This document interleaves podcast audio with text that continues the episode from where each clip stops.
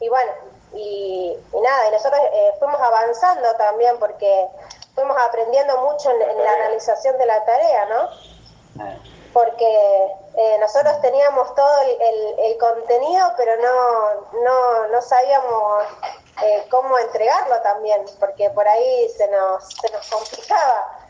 Pero, pero bueno. Uno, uno por ahí, antes de arrancar, duda, a ver si, si puede hacerlo si el, otro el otro se va a sentir eh, cómodo, puede entender lo que uno le habla, porque antes de empezarlo a hacer, sí, eh, estuviste, estuviste estudiando y estuviste leyendo, pero por ahí uno piensa que, que el otro no lo va a entender o no lo puede llegar a entender, entonces trata de una manera simple, eh, tratar de, de, de, hacer lo que, lo que hacían antes, explicar lo que era Cristo, lo que fue Cristo, lo que fue Jesús. Cómo fue, cómo fue avanzando. Y, bueno, nos sirvió mucho eh, lo que lo que no, lo que nos sembraron Martín y Sofi. Nosotros de todo eso nosotros fuimos anotando un montón de cosas y, y reviendo todo eso con eso con ese contenido que teníamos y, algo y algo que a nosotros nos había quedado en nuestro en nuestro espíritu eh, fuimos tratando de compartirle algo algo simple. Está bueno está bueno porque es importante poder eh, ver que ustedes recibieron y me acuerdo que Martín y Sofi también tenían sus, sus, luchas en Río Cuarto hacia quién le vamos a compartir, si no, no sabemos o no podemos o cómo lo hacemos.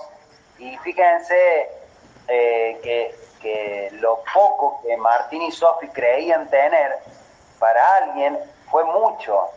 Y qué importante es entender que, que, esa es la semilla. Tal vez para, para nuestra propia mirada nosotros nos vemos como poco, pero la semilla que nosotros portamos es tan poderosa que cuando vos la sembras, eh, produce el fruto, produce el crecimiento, aun cuando vos tímidamente le decís que Jesús lo ama, es decir, o, o, saca el cuadernito, yo me imagino el chapa con su cuadernito escrito eh, con lapicera Big ahí y bueno, le voy a hablar algo y empiezan a transpirar y cuando vos estás en esos momentos decís, ¿qué le estoy diciendo? ¿Qué le estaré diciendo? ¿Qué estarán recibiendo? Y cuando llega a tu casa te empieza a preguntar si lo habrás hecho bien, si lo habrás hecho mal, no sé si sirvo para esto, mejor anda vos sola la próxima vez. Pues, ¿eh? Para cómo Martín me miraría la cara a mí también y transpiraría más. claro, yo me imagino verte a vos entrar por la puerta todo grandote, él pequeñito, y bueno, ¿qué le, qué le hablo? Pero bueno, creo que este es una, un ejemplo de los tantos que tenemos nosotros de, de poder sembrarle a alguien, eh, no, no en nuestras fuerzas, porque yo me acuerdo cuando viajaba a Río Cuarto, yo le decía a Martín, Sofi, vamos, vamos que ustedes pueden. Vamos que si Dios los trajo a Río Cuarto para algo es, no tan solo para que asciendan. Dios va a hacer algo a través de su vida, tranquilo. ¿Eh? En, realidad lo, importante ahí fue que, que ellos siguieron, a pesar de que que se tuvieron que ir de Río Cuarto, ellos siguieron con nosotros eh, alimentando nuestro espíritu y eso es lo más importante porque, porque yo creo que si uno se va enfriando es como que... Eh, se va metiendo en el mundo de vuelta. Claro, y, y bueno, y eso es lo importante de los hijitos espirituales, ¿no? También, como padres nosotros seguir, seguir alimentando su espíritu y, y bueno, y cada proceso que vayan pasando, ir acompañándolos también. Mm. Así que eso es lo importante. Bueno, tocaste un punto. Sí, decime, Alan. No, como es Dios que te va ministrando con tus propios problemas también, porque nosotros teníamos situaciones que nos iban sucediendo a nosotros y, y también eh, veíamos eh, en esas situaciones que nosotros teníamos, veíamos que los chicos también iban pasando diferentes situaciones como las nuestras, eh, con Rocky y Cari. Entonces, eh, podíamos, le podíamos dar una palabra a ellos y, también la palabra era para nosotros. bueno, tocaron, iba a decir un punto clave, pero tocaron dos puntos claves, de, por eso es tan importante escuchar, ¿no? Eh, un, punto muy clave es el seguimiento cuando eh, la persona está creciendo o le das una semilla, no abandonarlo. Eh, nosotros hacemos mucho hincapié en el trabajo personalizado. quédate cerca de la persona, llámalo, anda a visitarlo, mandale un mensaje, no te desprendas de él, haz un seguimiento y esto requiere un trabajo, lógicamente, porque todos saben que se van cambiando de provincia, de ciudad o de país, pero uno cuando eh, engendra vida en el espíritu de otra persona, uno no sabe lo que está pasando en la dimensión del espíritu, pero le estás dando a Cristo, pequeñito, está creciendo, entonces es necesario que haya alguien que lo alimente.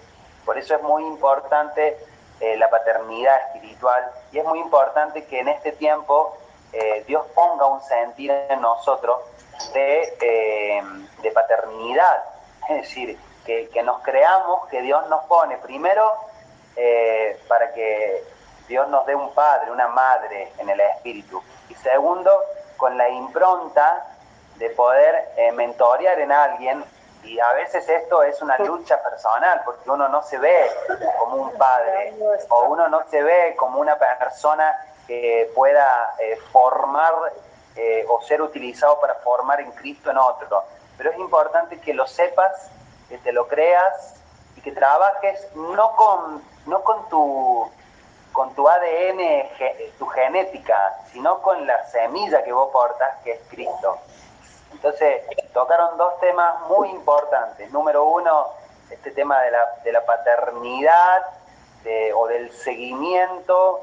Eh, y ustedes, en este caso, eh, yo me acuerdo que Martín y, Sofi, eh, como ustedes dicen sobre Rocky, cuando ellos le hablaban a ustedes, la misma palabra ministraba a su vida. Es decir, cuando yo voy hablando, es como que el primer beneficiado de hablarle a alguien soy yo, porque la palabra pasa por mi espíritu.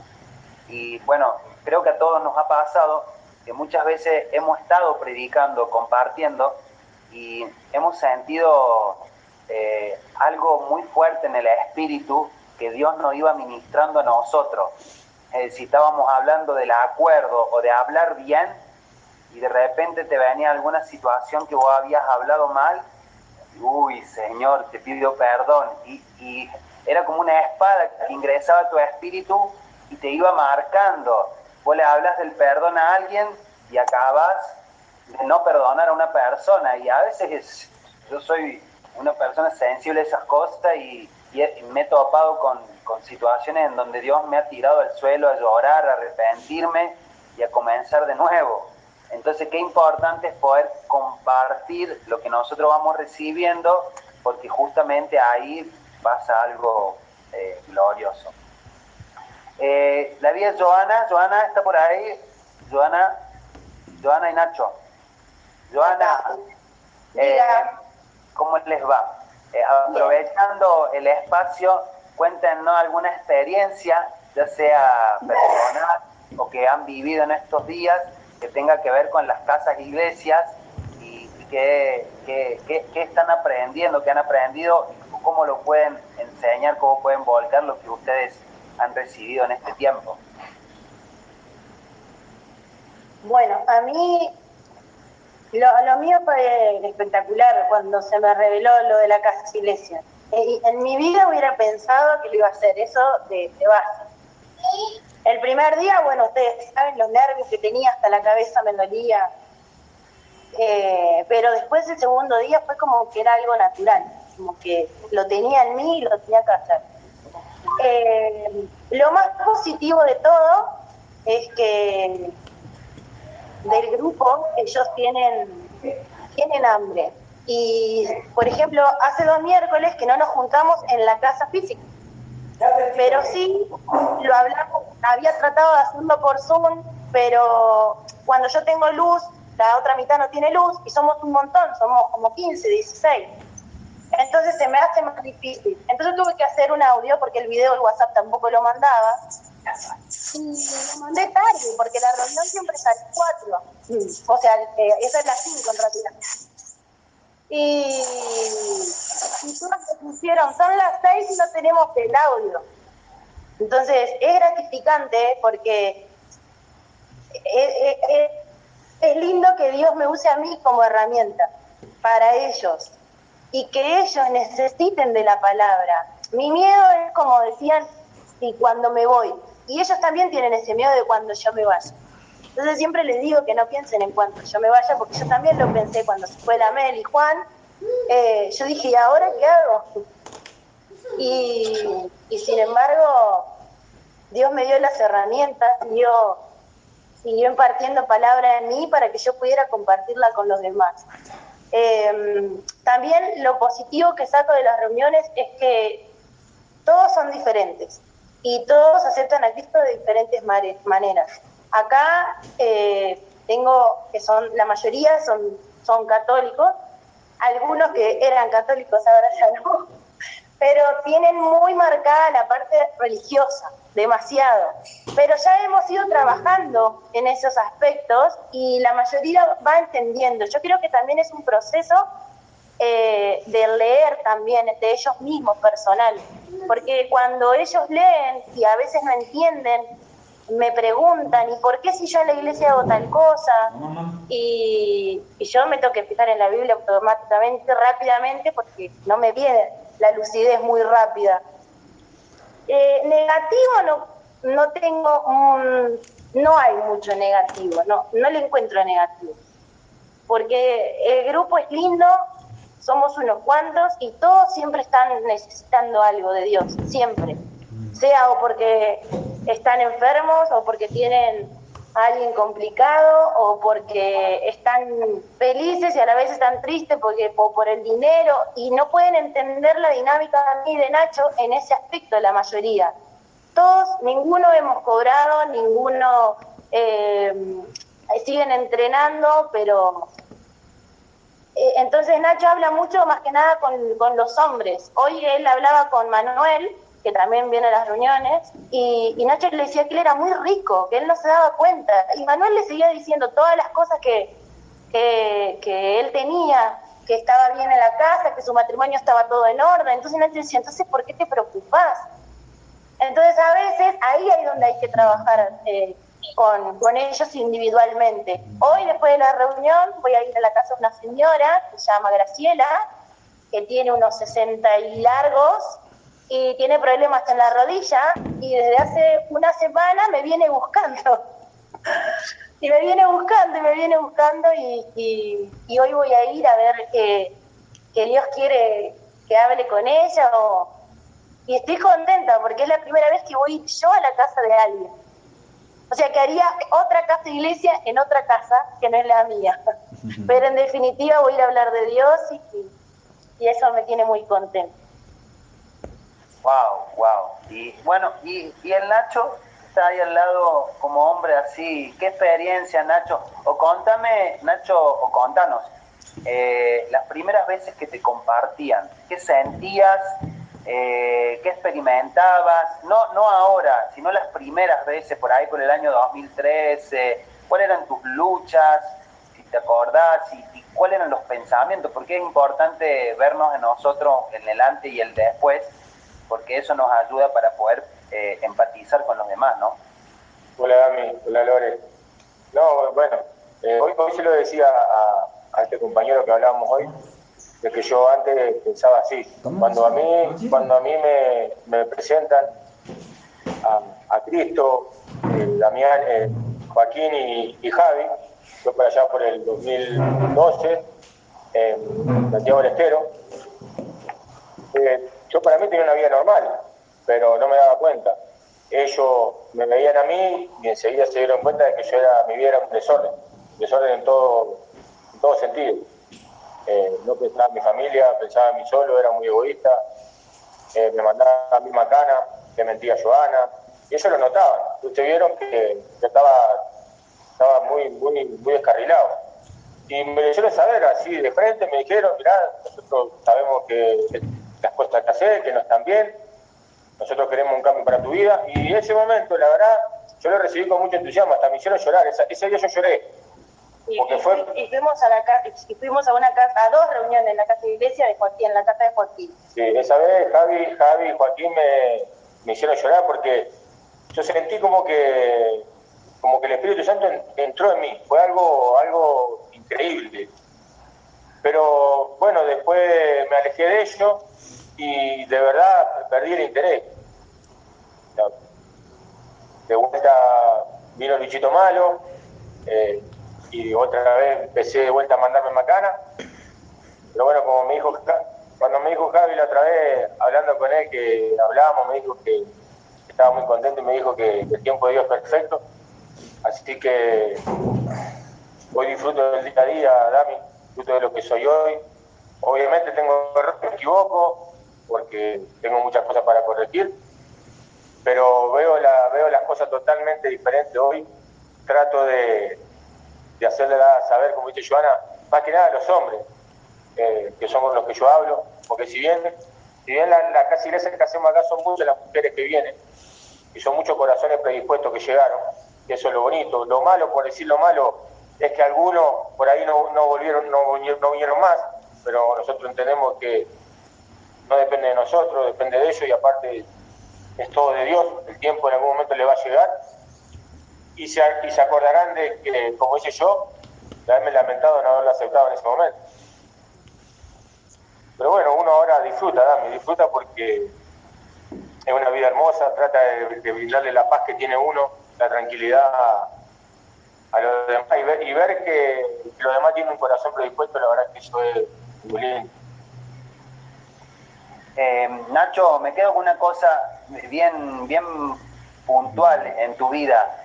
Se comparten en el 2012, 2013, pero recién en, este tiempo eh, es como que se te activa tu espíritu. Eh, entonces, si en términos humanos nosotros podríamos haber dicho, eh, no, no quiere saber nada, se va, es muy moquero, eh, no, no, no le interesa, pero tiene tanto poder la semilla echada en el corazón del hombre que germina en el 2019 o en el 2020 y que Dios te empieza a perseguir, ¿no? Te lleva a Venezuela, te lo pone a Juan, a Meli, eh, y seguramente te debe poner eh, situaciones que te van, como que te van llevando, te van acorralando para poder eh, darle lugar a Dios. Y a veces uno en su terquedad o en su dureza, porque también a mí me ha pasado, ¿no? Y muchos años, podemos ver que llega un día en donde uno puede decir, bueno, basta, basta, estoy corriendo en contra de la corriente, y veo que me estoy desgastando, estoy perdiendo todo, Dios no me respalda en nada y así comenzamos mucho de nosotros eh, a través de ese proceso, pero ¿a dónde quiero ir? Que la semilla que fue sembrada en el 2012 eh, pasó un tiempo prolongado, entonces vos decís, algunos no vienen más, a tu casa no pueden llegar a ir, pero pero puede ser que pero están en Cristo y no sabemos nosotros qué va a pasar dentro de dos, tres, cuatro, cinco años. Yo quiero hacer notorio esa parte porque es evidente y es un ejemplo que, pasa continuamente. Sí, sí, Dani, sí, a ver, eh, uno lo que quiere es que sigan viniendo porque, porque uno disfruta de, y por ahí a veces yo me acuerdo de, de cómo fui yo, de que en mi momento lo acepté y después me lo olvidé. Entonces no quiero que ellos, que ellos hagan lo mismo. Pero bueno, el tiempo de Dios es perfecto y, y Él dirá cuándo, cuándo será el momento. Sí, tal cual, tal cual. Bueno, la verdad es que es un privilegio que, escuchar que, que, tienen eh, familias a las cuales están ministrando y ya están dando frutos. Eh, y saber que todo comenzó eh, con un impedimento en nosotros o tal vez en un tiempo eh, lento, pero bueno, así es. Eh, esto, nosotros, los misterios insondables del Señor Jesús, así que nosotros solamente podemos caminar, ser testigos y, mm, bueno, no. Eh, hay algo que, me decía la persona que me había hablado eh, por primera vez, me decía, siempre tienes que cuidar que la persona a la cual vos le hablas no se salga del propósito. Eh, independientemente de que muchas veces la persona eh, lee, no lee, eh, se equivoca, pone un negocio, siempre hay que cuidar que no se vaya de, de la palabra, que no se vaya de Cristo. ¿Cuál es nuestro trabajo como padres, como formadores? Alimentarlos todo el tiempo nosotros creo que con Lore tenemos poquitos casos de gente que el Señor nos sacó de nuestro lado. Son muy poquitos, son las excepciones a la regla. Generalmente Dios siempre nos pone que tenemos que alimentarlo, mandarle palabra, enseñarle, guiarlo, volver a, empezar y volver a empezar y tenerles paciencia y si no es por un lado es por otro. Entonces nosotros tenemos una forma que Dios nos ha dado, que es ser paciente, ser paciente, no desistir. El reino es de perseverantes. Entonces, nosotros somos una obra en construcción.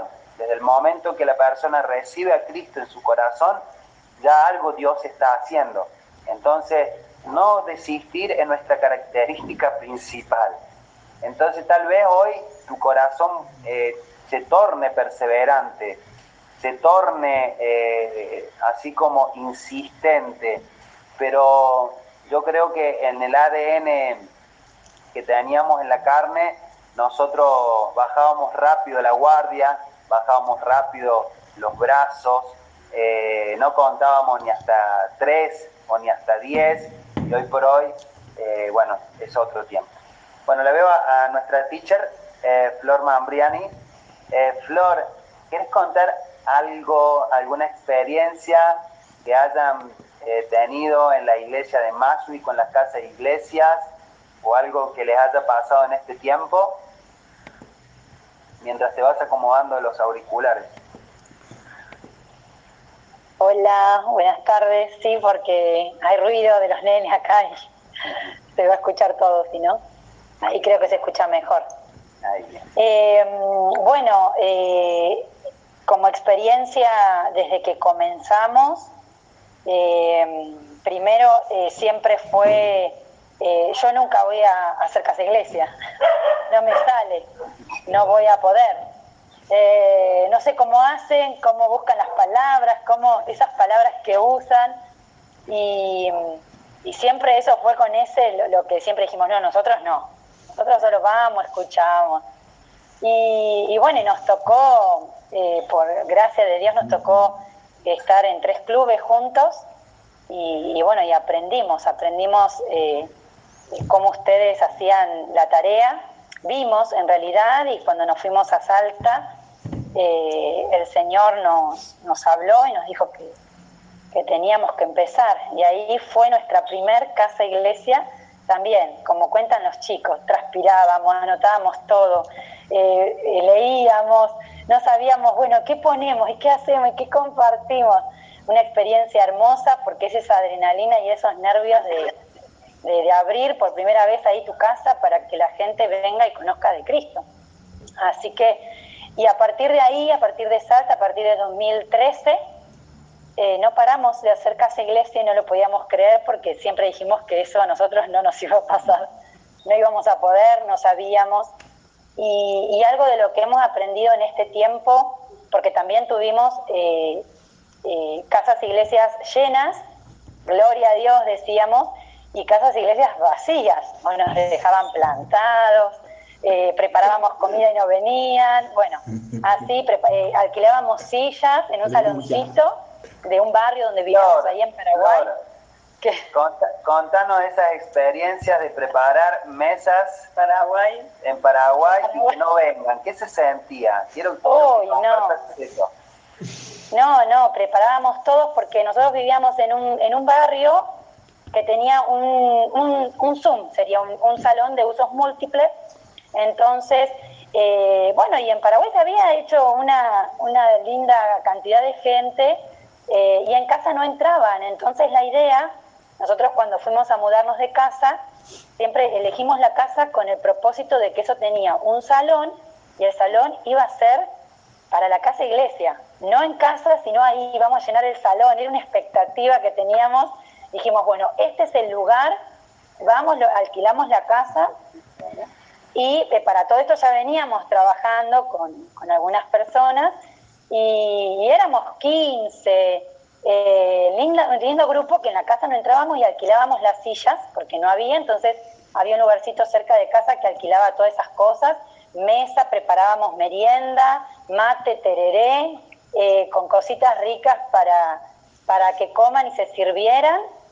Y bueno, hasta que un día eh, preparamos todo y nos empezaron a mandar mensajes que, bueno, uno no podía, el otro no sé qué le había pasado, y que no sé qué, y así y, bueno, nos quedamos con todas las sillitas eh, ahí preparadas, la mesa, las cosas ricas las comimos, eso sí, las comimos, nos tomamos el matecito y nos sentimos, eh, eh, por lo menos, ¿no? Yo me sentí tan mal y ahí aprendí algo que fue cuando hablamos, ¿no es cierto?, con ustedes, yo dije, ¿qué hicimos mal?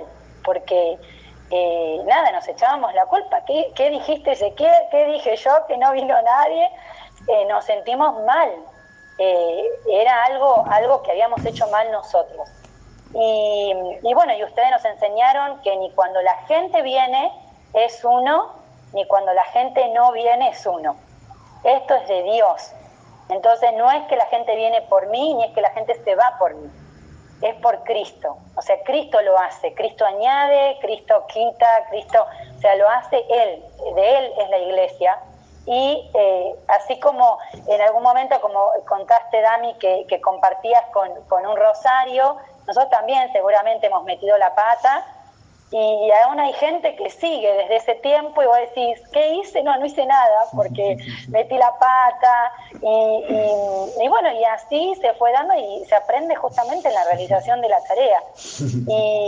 Y, tenemos eh, cosas hermosas para contar. Eh, cada, es como que cada casa iglesia tiene eh, ese toque particular, ¿no es cierto? Y, y cuando viene gente nueva es esa expectativa, ¿no?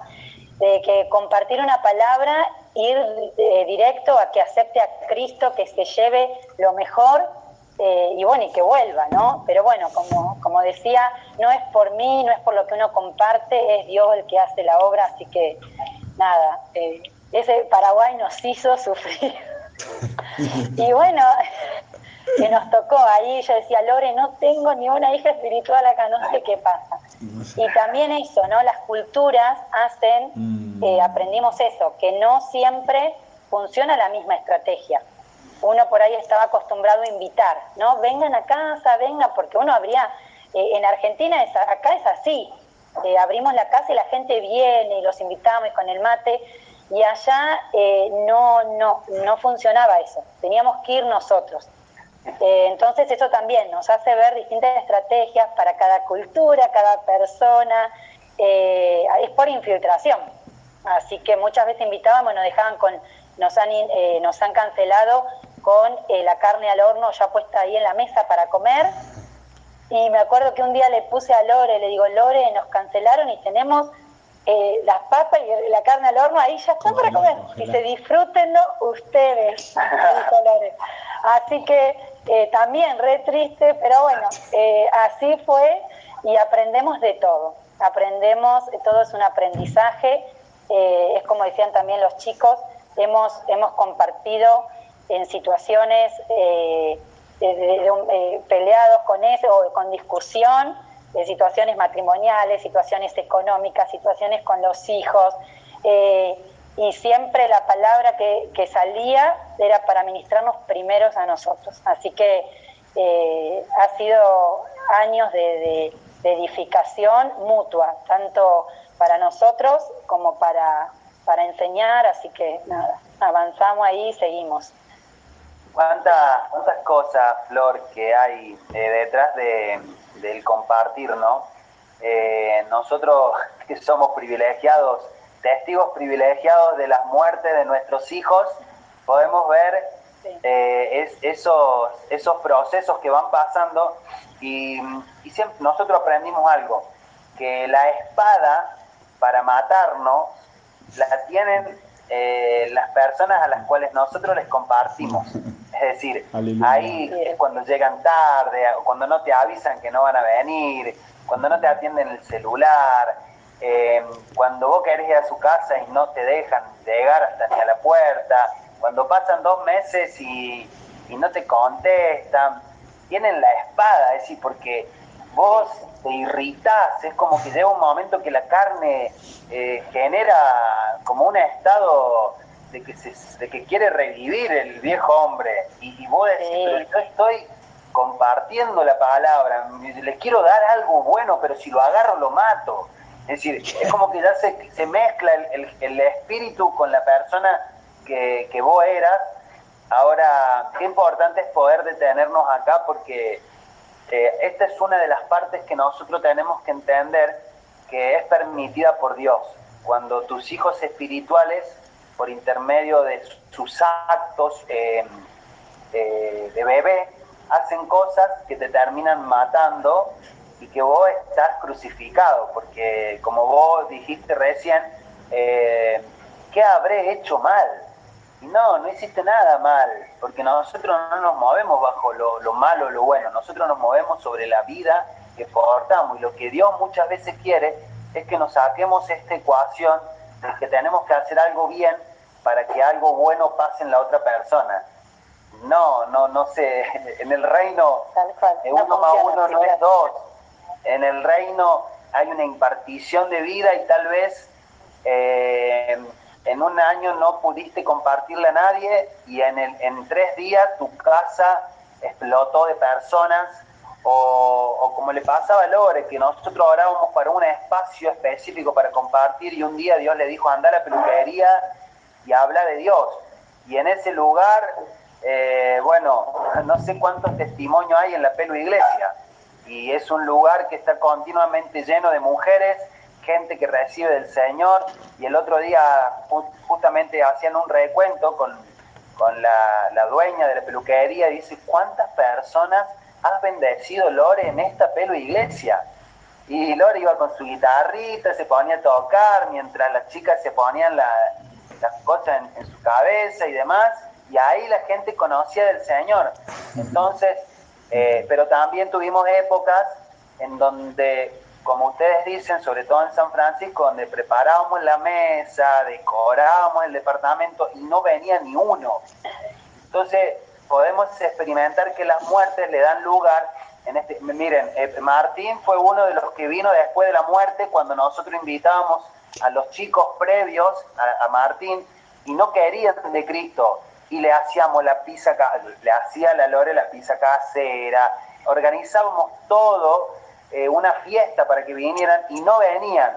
Y llegó Martín después de un domingo eh, difícil y fue el hombre que después Dios terminó utilizando en otras áreas. Entonces, es importante entender eh, que no podemos evitar la cruz, no podemos evitar la muerte, no podemos evitar que los hijos vengan con la espada, pero en la ley de los promedios siempre hay ganancia. Nosotros miramos para atrás, podríamos decir, uy, en el caso de Nacho, ¿cuántos hay que ya no están con nosotros? Pero todos estos sí están en Cristo. Entonces en la ley de los promedios, en el reino, siempre terminamos ganando. Siempre. Si en la ley de los promedios nunca perdemos, en Cristo nunca se pierde, en Cristo siempre se gana. Entonces, eh, es muy importante que ustedes puedan entender que qué bueno es tener hoy un lugar para sembrarse. Es hermoso. Eh, creo que es, una, es un momento, es un antes y un después tener un lugar donde darle algo. Hoy hacíamos un recuento con Lore y decíamos, wow, hace tantos años que estamos sembrando, qué hermoso poder ver la gente en Cristo, qué hermoso poder ver cómo se están multiplicando. qué gozo en el corazón, qué, qué alegría nos da esto, no, no, nos da felicidad ver a la gente totalmente situada en el Señor. Esto nosotros tratamos de transmitir, pero siempre nos vamos a quedar cortos, porque cada pantallita en este lugar representa una experiencia, o no una, varias experiencias, porque está papá, mamá, los hijos. Yo me acuerdo, ahora está la Julia ahí, la Juli Martínez, y me acuerdo el día cuando la Juli dijo, miren, nosotros no tenemos todo el dinero para ir a una convención, pero tenemos una parte para que vaya Alan con Almita. Así que yo sé que las próximas convenciones vamos a ir todos juntos, pero ahora es lo que tenemos. Esa fue una muerte tremenda. Y hoy, en el, en el, en el tiempo de la resurrección, vemos una familia consagrada, una familia de servicio, unos hijos hermosos, que Dios los respalda, pero es imposible evitar los tiempos de muerte. Entonces, eh, qué, lindo es hoy poder ver la resurrección en muchos, en Cristo, pero también tenemos que saber que hay momentos donde como papá eh, vamos a tener que estar ahí al lado de nuestros guerreros, ayudándolos a pasar los momentos de, cruz. ¿Lore? Espectacular. No, no, yo voy escuchando y, son momentos que pasamos juntos, ¿no? Así que eh, me quedé con la comida, Lore, que hago, y comelo y disfrutarla hoy.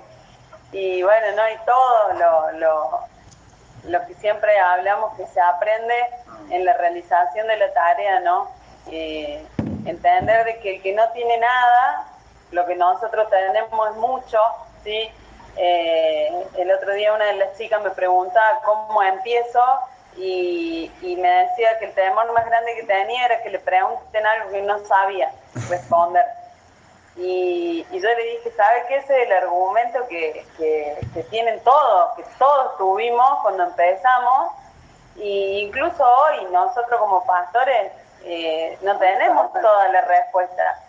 Eh, eh, hay situaciones de la vida que, que vienen, o sea, por lo general cuando alguien está buscando de Dios en nosotros, también va a venir con preguntas difíciles, ¿no? Y, y bueno, algunas les vamos a poder responder y hay, hay otras que, que vamos a tener que decir, no sé, ¿no? Y no tengo por qué saberlo todo, porque eh, al fin y al cabo somos seres humanos y, y bueno, tenemos nuestras limitaciones, ¿sí? Incluso el apóstol Lucas siempre dice, eh, los viernes de preguntas, dice, ustedes pregunten, en la medida que yo puedo responder, voy a responder, mm. ¿sí? Eh, entonces, saber que somos humanos, que van a llegar estas preguntas, que en esos momentos decir, mira, no sé la respuesta, lo primero que vas a evidenciar es que somos humanos, ¿sí? Y, voy a consultarlo con, mi pastora, con mi mamá espiritual o con mi, con mi mentor, y le vas a estar enseñando a tus hijos espirituales a estar bajo cobertura, ¿no? Entonces, eh, todo tiene riqueza. El tema es que es poder eh, entender de que eh, tenemos que pagar el precio nosotros por amor de, de, la gente que Dios pone en nuestro corazón que, que necesita la palabra. Entonces, eh, cuando los desafíos se presentan, necesitamos esa cuota de valentía que es dada por Dios para poder enfrentarlos. Y, como siempre lo digo, nosotros no tenemos ninguna capacidad para hacer algo tan glorioso como lograr que una persona sea salva, ¿no? Eh, tenemos que saber que es el Espíritu Santo en nosotros, que es el Espíritu Santo el que opera eh, cuando nosotros hacemos algo en el nombre de Jesús, ¿no? Y como siempre lo decimos, no hemos hecho tanto para tener eh, este tiempo, la, iglesia que tenemos, no hemos hecho tanto, es el Espíritu Santo, es el Espíritu Santo. Pero lo importante es eh, asumir el reto, asumir el desafío.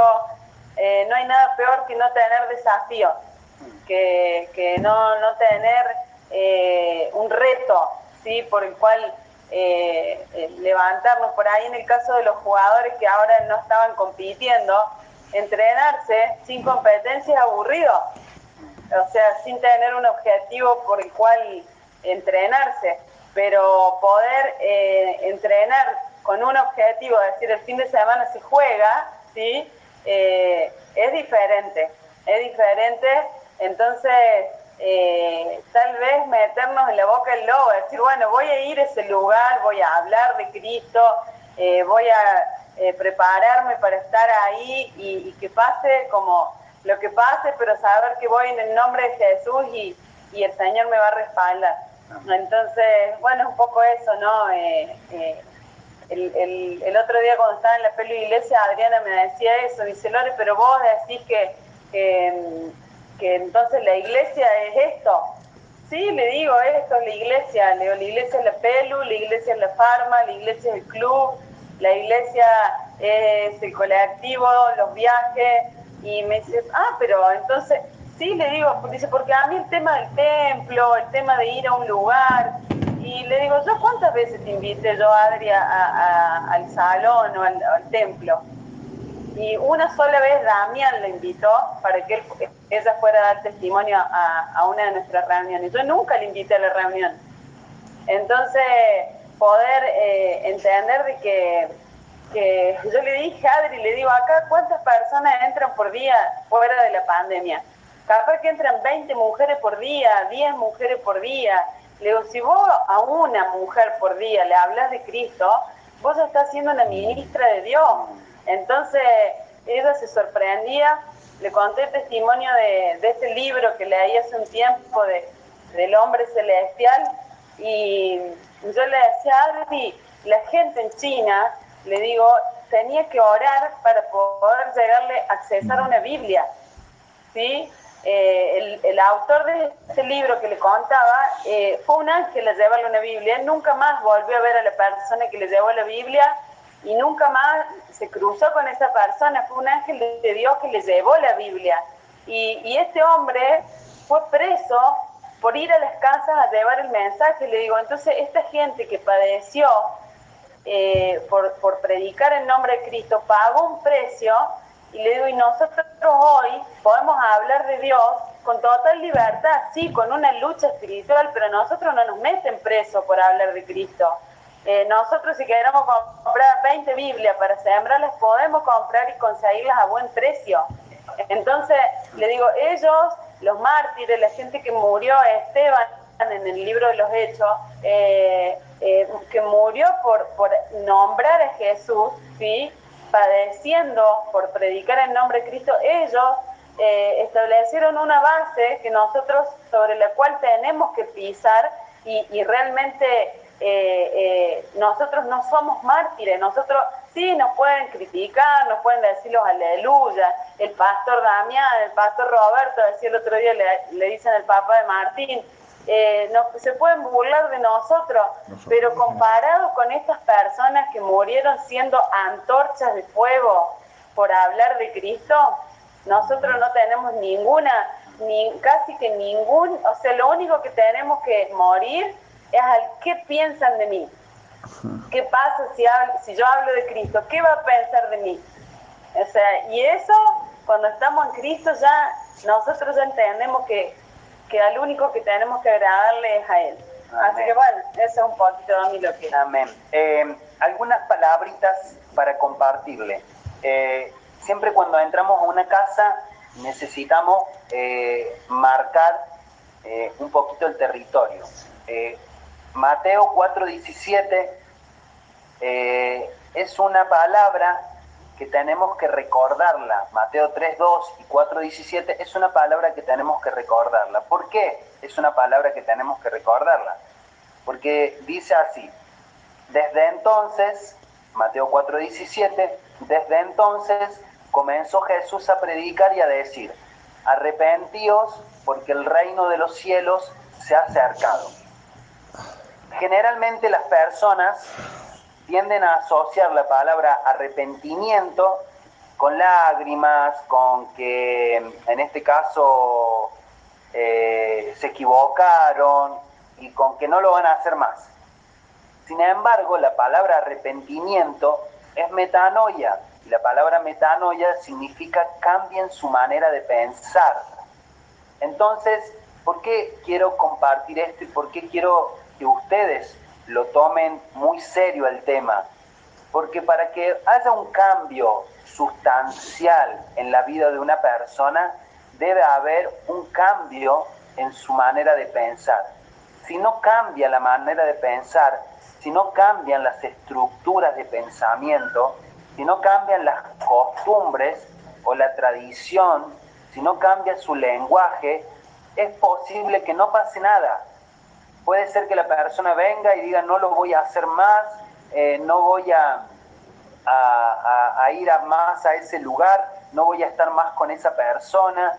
Y de repente vos estés en ese lugar siendo testigo de lo que te está diciendo y vos le crees, vos le crees, decís, mira, me parece bien, te veo hasta lo que me estás diciendo es real y creo que no vas a hacerlo más.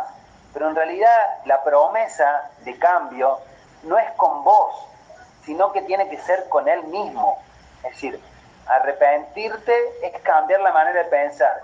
Si vos tenés ciertas tendencias hacia el pecado o hacia lo malo o hacia querer eh, hacer cosas que a Dios no le agradan y no te arrepentís, si no cambias la manera de pensar, volver a hacerlas.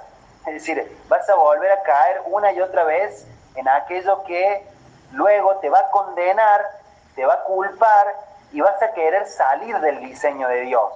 Entonces, cuando llegamos a una casa, o bueno, para los nuevitos que están en este tiempo, cuando vos llegas a una casa o cuando vos recibís el Evangelio, tenés que estar dispuesto a cambiar, a que tu mente sea totalmente eh, renovada, transformada. Porque si vos querés recibir de Cristo, pero tu mente es una mente eh, dura, es una mente tradicionalista, es una mente que está situada en, en la dureza, vas a impedir que Dios haga una transformación. Y Dios necesita transformar tu corazón. Dios necesita transformar tu forma de, de ser. Podés recibir a Cristo, pero si sos arrogante, si sos pedante, si sos agrandado, si sos egocéntrico, eh, eso no quita de que esté Cristo, pero vas a tener que hacer una transformación, una transición para que se acomode tu pareja, para que se acomode su, tu, tu familia, para que en la cancha no te echen más, para que no te pelees más con el técnico, para que no te pelees más con la sociedad. Porque una cosa es que vos estás recibiendo del Señor hermoso, la paz que sobrepasa todo entendimiento, estás recibiendo una palabra espectacular, pero si no hay una transformación, no hay un cambio en tu manera de pensar, vas a volver a tomar decisiones equivocadas. Entonces es importante que vos decidas en esta noche o que decidas cuando entras a un lugar, tengo que cambiar, esto no funciona así. Y ahí es donde vienen los momentos más hermosos que uno puede vivir, donde el arrepentirse es cambiar la manera de pensar y el, y el cambiar la manera de pensar es un cambiar la manera de accionar. Decir, realmente tengo que cambiar. Eso muchas veces cuando vos no lo querés hacer por motus propios, Dios lo hace por quebrantamiento. Es decir, o, o te das cuenta por revelación que tenés un carácter podrido, o te das cuenta por revelación que hay cosas que tenés que cambiarlas, o el Señor te lleva a un quebrantamiento en el cual pasas situaciones difíciles y esos momentos el Señor, eh, cuando tenés un corazón eh, dispuesto a ser enseñado, el Señor te enseña. Yo he pasado por todos los momentos de aprendizaje, quebrantamiento, dureza, y aún sigo, aún sigo, aún sigo siendo enseñado por Dios. Pero quiero establecer que cuando entren a una casa, dejen una plataforma. Si ustedes quieren, eh, como dijo Jesús, arrepentirse y cambiar su manera de pensar, Dios va a hacer algo. Pero si no quieren cambiar, mm, me parece que no es tiempo todavía de la palabra. Si quieren, les dejo la palabra. Oro por sus vidas. Pero si no estás dispuesto a cambiar y no tengo nada que hacer. Es decir, esto no es una religión, ni tampoco esto es un, es un acto milagroso. Yo no voy con el agua bendita tirando agua bendita para que Dios te traiga un trabajo. Eh, uno no va, no, puede ir a una casa a bendecirla porque es la persona que tiene que ser transformada en su corazón. Bueno, número uno, cuando entramos a un lugar es necesario que cambie la manera de pensar.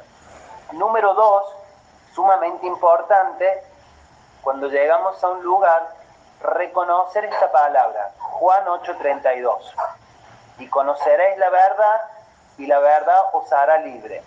Esta es una palabra clave, es, clave porque cuando vos a alguien le devolves la autoridad que el diablo le había robado y le decís, si vos conoces a Cristo, Cristo te va a hacer libre, la persona comienza con una expectativa en su corazón que no la tenía hasta ese momento. Entonces, sin duda de que son momentos de cambio, de reflexión, pero también son momentos en donde la persona comienza a recibir la autoridad del Padre y, dice, si, si conoceréis la verdad, la verdad te hará libre. ¿De qué te hará libre? Te hará libre del que dirán, te hará libre de las malas juntas, te hará libre, en este caso, de, de las drogas, te hará libre del alcohol, te hará libre de la miseria, te hará libre de la escasez, te hará libre de todos los espíritus que operan en contra de Cristo. Es muy importante que ustedes entiendan esto, porque cuando vos llevas a Cristo a un lugar, lo que le estás llevando es una libertad eh, eh, bajo la persona eh, que estaba en esclavitud. Es decir, ¿bajo qué esclavitud, Damián, estábamos nosotros?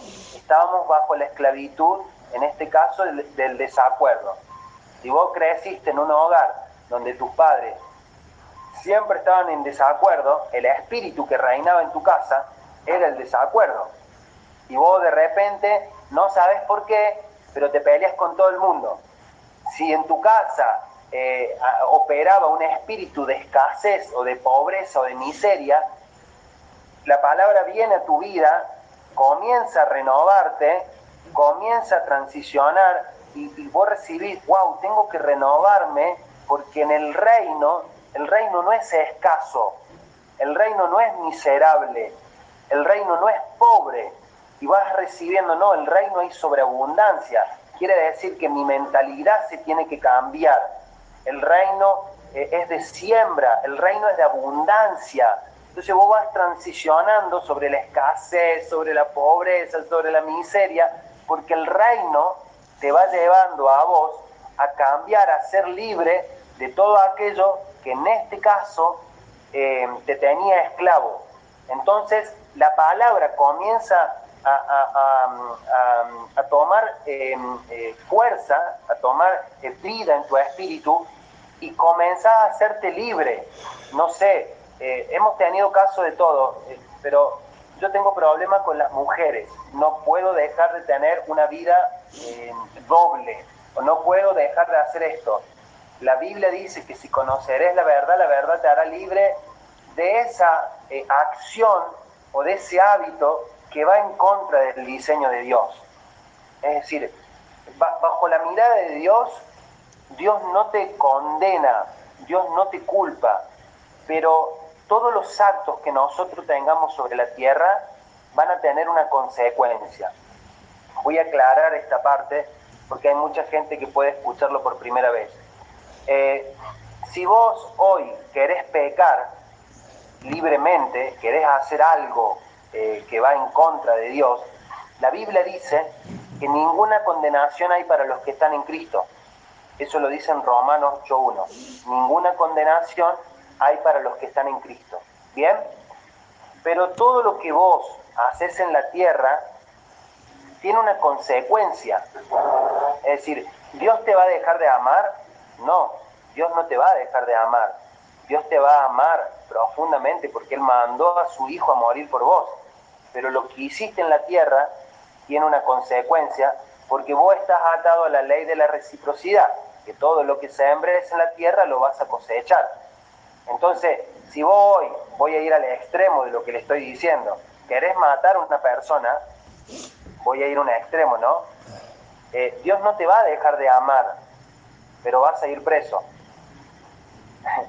eh, si vos hoy estarías con otra mujer que no es tu esposa, Dios no te va a dejar de amar, pero te vas a divorciar. Podés tener un hijo con otra persona que no era la escogida por Dios.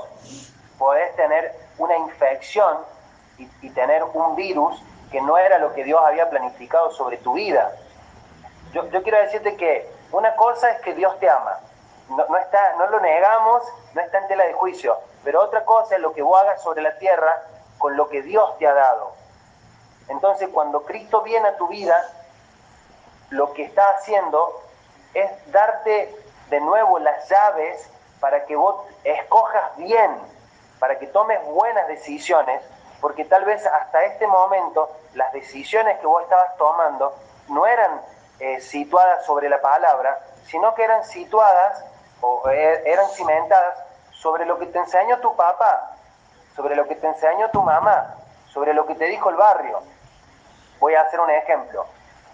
Si en tu barrio vos creciste eh, que a la mujer, estoy hablando de los hombres, había que tratarla de una manera, puede ser que cuando llegas a Cristo, Cristo te diga otra cosa. Entonces vos vas a tener la enseñanza del mundo y la enseñanza de Cristo.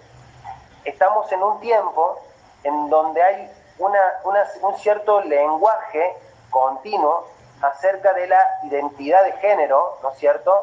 Y, podemos ver que en el mundo se está dando un lenguaje de, que se está aceptando lo que Dios nunca aceptó. Mm. Entonces las preguntas que puede venir muchas veces de las personas es, ¿está bien esto? Eh, ¿Es válido esto? ¿No es válido? y uno comienza a estar entre la espada y la pared. Si yo le digo esto a esta persona, va a creer que Dios no la ama. Mira, Dios ama al hombre y a la mujer. Lo que Dios no preparó es que un hombre tuviese relaciones con otro hombre, porque Dios preparó al hombre que se uniera a su mujer y que fuesen una sola carne. Pero Dios te ama. Es decir, es como que lo único que a nosotros nos puede dar eh, la verdadera libertad es si nos situamos sobre Cristo en todas las áreas de nuestra vida. Es el único lugar donde nosotros vamos a tener claridad sobre nuestra familia, sobre cómo educar a nuestros hijos, sobre cómo manejar el dinero, sobre cómo caminar en la vida en Cristo. Por eso, cuando vos llegas a un lugar, estas, estas, estos, estas palabras que nosotros estamos dando marcan la identidad de lo que vos estás diciendo y, van directamente al espíritu de la persona. Entonces, lógicamente, no te sientas que cuando entres a una casa, eh, alguien dijo, che, yo tenía dolor de cabeza. Miles de veces nos ha pasado ir a alguna casa y tener dolores de cabeza, sentir un espíritu contrario a lo que vos estás diciendo. Muchas veces hemos salido de un lugar y terminamos con dolores y venimos cansados y estuvimos tal vez compartiendo la palabra, pero venimos fusilados, nos queremos ir a dormir o queremos bajar los decibeles viendo una película, porque el espíritu que opera en el lugar, la dimensión de pensamiento que hay en el lugar, es muy fuerte. Entonces, la palabra trae libertad. Esto es lo que nosotros tenemos que saber. ¿Qué vas a decirle en esos lugares? La palabra. Y van a venir fundamentos, opiniones. Yo te doy la palabra yo te, dejo la palabra, medita en la palabra.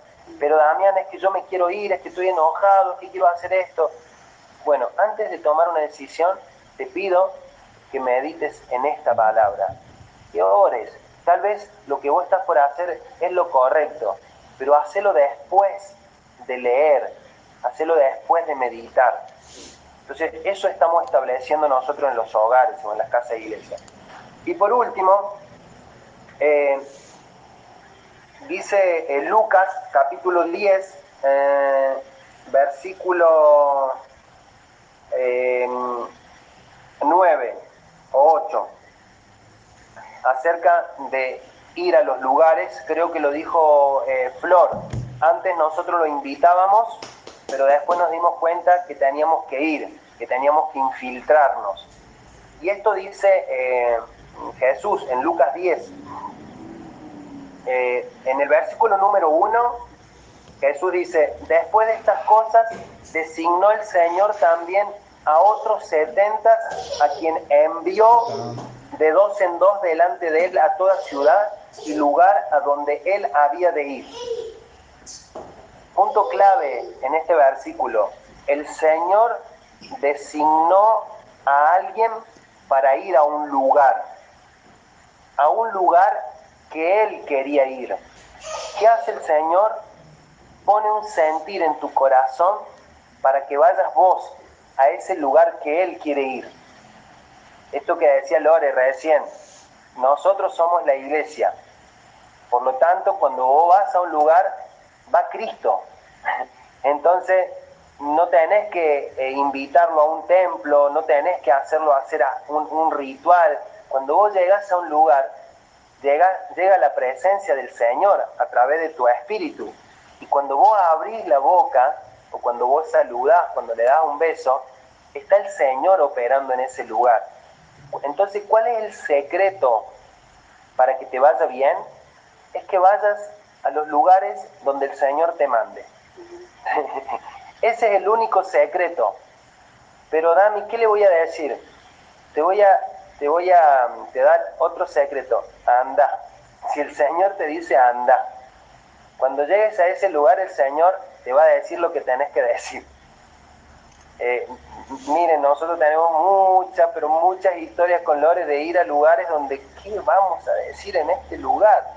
Sin embargo, el Señor se ha manifestado porque esos lugares donde vos estás yendo, no es que estás yendo vos, sino que está yendo Cristo a través tuyo. Entonces Él se ocupa. Entonces cuando vos determinas eso, tenés una paz en tu corazón. ¿Qué viniste a hacer en mi casa? Nada, vine a tomar unos mates, a ver cómo estabas, cómo está tu familia. Hacía mucho que no conversábamos. Eh, quiero saber cómo te está yendo en tu nuevo trabajo. Quiero saber cómo están tus hijos. Simple, sencillo.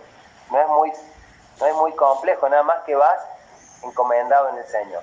Y por último, en el versículo 8 dice, en cualquier ciudad donde entréis y os reciban, comed los que os pongan delante, y sanad a los enfermos que en ella haya, y decidles, se ha acercado a vosotros el reino de Dios, arrepentidos. Mas en cualquier ciudad donde entréis y no reciban, saliendo por sus calles, decid, aún el polvo de vuestra ciudad que se ha pegado a nuestros pies, lo sacudimos contra vosotros, por eso sabes que el reino de Dios se ha acercado a vosotros.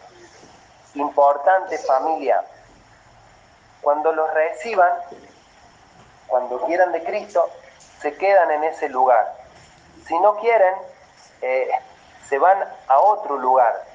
Simple, no es complicado y no es pesado. Ustedes van a ir viéndolo, mirá, tengo algo para darte, que es Cristo. Sí, te hacen mala cara, eh, tal vez te hacen sentir mal, las cosas que todos vivimos, ¿no? Bueno, tranquilo, esa persona tal vez hoy por hoy no quiere de Cristo, pero tal vez mañana sí quiera. Guarda tu corazón, no te enojes y en otro momento volves, pero agarras tu palabra, agarras tu presencia y la llevas a otro lugar. Entonces, en, términos administrativos, en términos empresariales, dicen eh, que los grandes o los exitosos no es que son mejores que vos, sino que eh, crean eh, un número en, la proporción de Dios, dice que cada cuatro tierras una es fructífera. Entonces ellos no se quedan con una sola, sino que ven 40 o 400. Mm. Entonces aumentan las estadísticas de posibilidad para, para que salga algo bueno. Entonces lo mismo puedo decirte a vos. Eh, tal vez tengas un grupo reducido y ya, ya estás dando fruto o ya estás teniendo personas que están queriendo de Cristo. Pero tal vez tenés que ampliar con nuevas conexiones, con nuevas eh, conversaciones, con nuevas ideas, expandirte a otros lugares. En este caso, nosotros hoy, eh, casa iglesia, farmacia iglesia, la pelu iglesia, mm, bueno, no sé, ya vamos. El club iglesia, ahora el club es el lugar donde nos juntamos y tantos eh, eh, lugares geográficos que podemos decir donde se expande el reino. Entonces, te saco esto de que la iglesia eh, tiene que ver con algo específico, un lugar de una forma. Eh, eh, creo que Bulga una vez dijo que él pensó que cuando iba a mi casa yo iba a estar con una sotana y lo iba a recibir así como tipo cura. Creo que era Bulga el que dijo. Y cuando llegó me vio a mí en hojota, en pantalón corto, y se le fueron los temores al Bulga, porque él no sé qué se habrá pensado. Entonces, eh, lleven el Evangelio a la necesidad del corazón de la persona y sáquenle todas las cosas que no son de Cristo. Vuelvan a la simpleza, vuelvan a visitar a alguien, vuelvan a dar un mensaje, algo simple, sencillo. Eh, las primeras veces, los primeros días, los primeros meses, no hace falta que se compliquen, es simple, es sencillo. La gente se queda con la experiencia, no se queda con las palabras. Imagínense que hay muchos, de, sobre todo Pala y Flor, siempre dicen que lo que se acuerdan de la noche que vinieron por primera vez a casa fue que ellos se fueron con una paz que, era diferente. ¿Lore? No, está, no estamos, yo creo que en tiempo. Bueno. Sí, eh, y hoy fue todo muy dinámico, muy práctico, así que eh, me, me, me, parece que es una palabra práctica para poder eh, llevar adelante el ministerio en las casas, ah. ¿no? La iglesia en las casas, así que eh, me parece espectacular. Bueno familia, les bendigo. declaramos que esta palabra cae en buena tierra y cumple aquello para lo cual fue enviada. Nosotros sabemos que estamos en tiempos de multiplicación, de crecimiento y lo que Dios te ha dado, no te lo guardes, sino que llévalo a otro lugar, sembralo automáticamente porque ahí se produce algo sobrenatural. Así que les mando un beso grande, los bendigo y declaro que va a ser un tiempo extraordinario. Los mejores meses de nuestra vida, eh, de nuestra vida están en este 2020. Así que les mando un beso grande familia. Bendiciones, bendiciones.